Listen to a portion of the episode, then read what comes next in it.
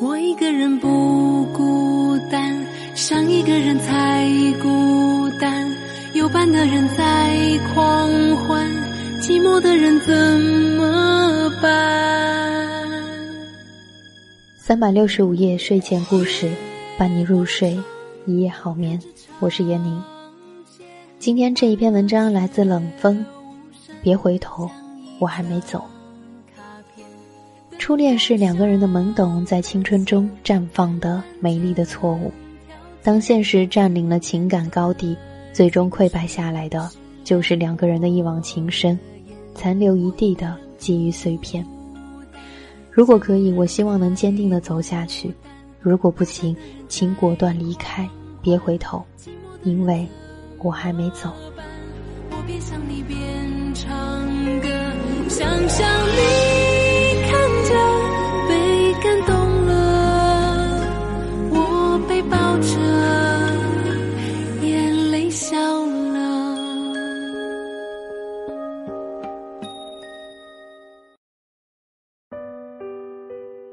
又是一个多情的雨天，到处湿漉漉的，让人感觉很不舒服。冰冷的雨水让人缩紧脖子，恨不得将头缩到衣领里去。街边一排烧烤摊。平时一堆人在这边胡吃海喝、侃大山，也算热闹，也是我和朋友常来的地方。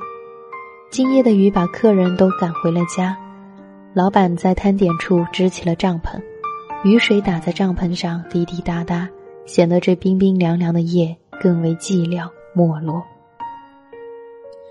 我远远地看着老狼在街边的烧烤摊上看着帐篷的一角发呆，他是在等我的到来。电话里，他问我晚上有没有空约我出来聊聊天，听得出来他的语气略带烦闷。老狼桌面上的几块烤肉还没有动，他盯着帐篷一角滴下来的雨滴，一滴，两滴，看得出神，并没有注意到我的到来。我挪了一张方凳过来，坐在了他对面。哦，你来了，他缓过神来，打了个招呼，老板。刚才点的都可以开始烤了，他朝老板喊了过去。怎么今天有空出来聚了？你不喜欢喝酒，所以我们每次来你可都是不来的呀。我试探性的问问，知道原先也是因为他女朋友不喜欢他喝酒。不就是因为他不喜欢？虽然我没有来，但是哪次后来不是你们跑我家来蹭吃来了？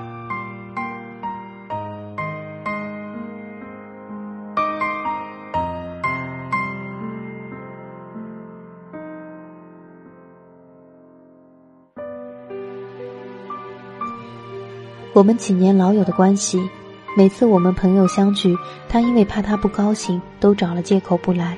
但是只要不喝酒，他女朋友都是不管的，所以每次都请我们到他家，他和他亲自下厨给我们做家常菜，倒也其乐融融。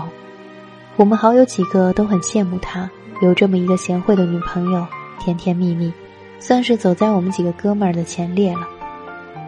唉，分了。他淡淡的说了一句。什么？怎么会？我故作惊讶，但是已经猜到七八分。他们的矛盾不是最近才出现的，不合适呗。这算哪门子理由？哪个分了不是一句不合适？但是我知道，他所说的不合适，其实就是因为家庭原因。他是农村出身，家境一般，而他家里虽然不算很殷实，但毕竟比老狼好多了。也曾听他说过，他父母希望他能嫁个好人家，不要跟着受苦。唉，就这样吧，反正都分了，那今天我们就好好喝点。老板，老百威有吗？他终于还是没忍住伤心。老狼是个地地道道的农村小伙，上大学前还没有离开过小县城，第一次来到城市上学的他，对什么事情都倍感新奇。所以，对于大学的各种学生组织都挺乐衷参与。因为身高长相都一般，所以刚开始显得没自信。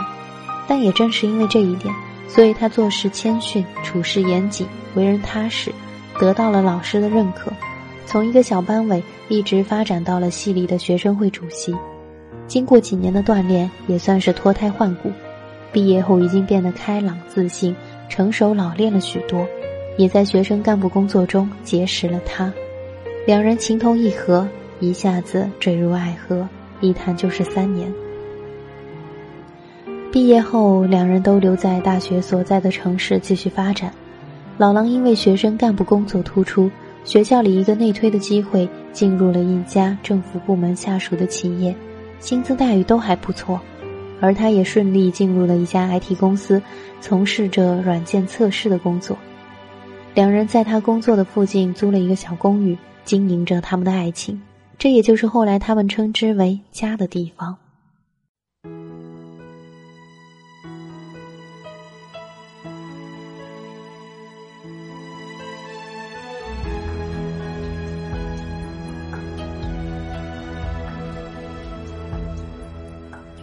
可是好景不长，一年后，他家里一直给他介绍相亲对象，什么公务员、大学老师、公司高管，挨个相过了一遍。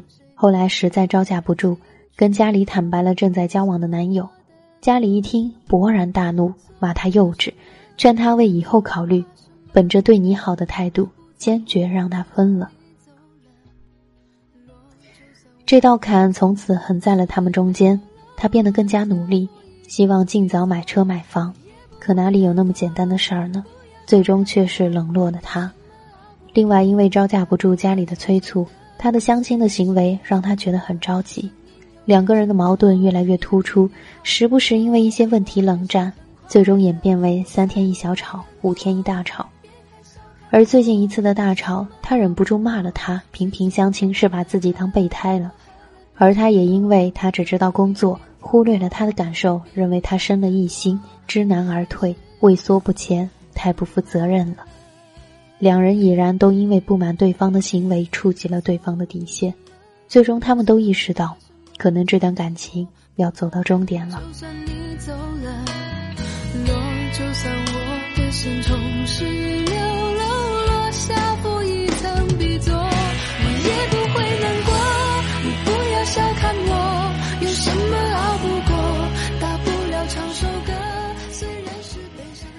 最后，他还是没能顶住家里的压力，他举起酒杯一饮而尽。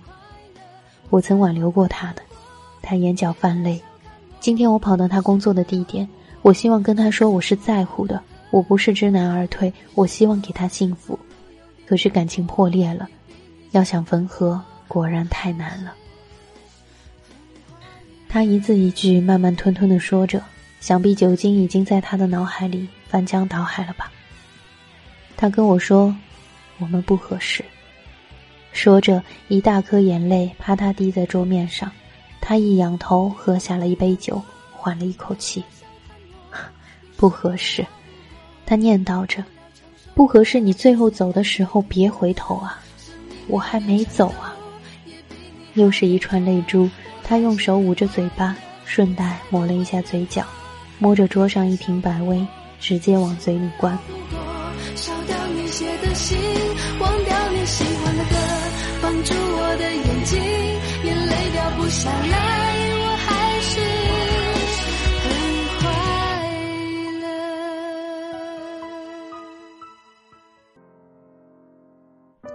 我只耐心听着他们的故事，一步步穿越他们的青春岁月，帮他倒酒，陪着他把酒一杯杯往嘴里送。想来这三年醉了太多次了。哪次不是因为一些成就，高高兴兴喝酒，快快乐乐欢呼？他们身边来来往往很多朋友，但是他们的感情一直没有变。而今迷失在未来的十字路口，两人都悲悲切切的离开，不禁也让我潸然泪下。离开烧烤摊，他终于还是忍不住放声大哭，坐在了冰冷的石阶上，埋首拭泪。三百六十五夜睡前故事，来自冷风。别回头，我还没走。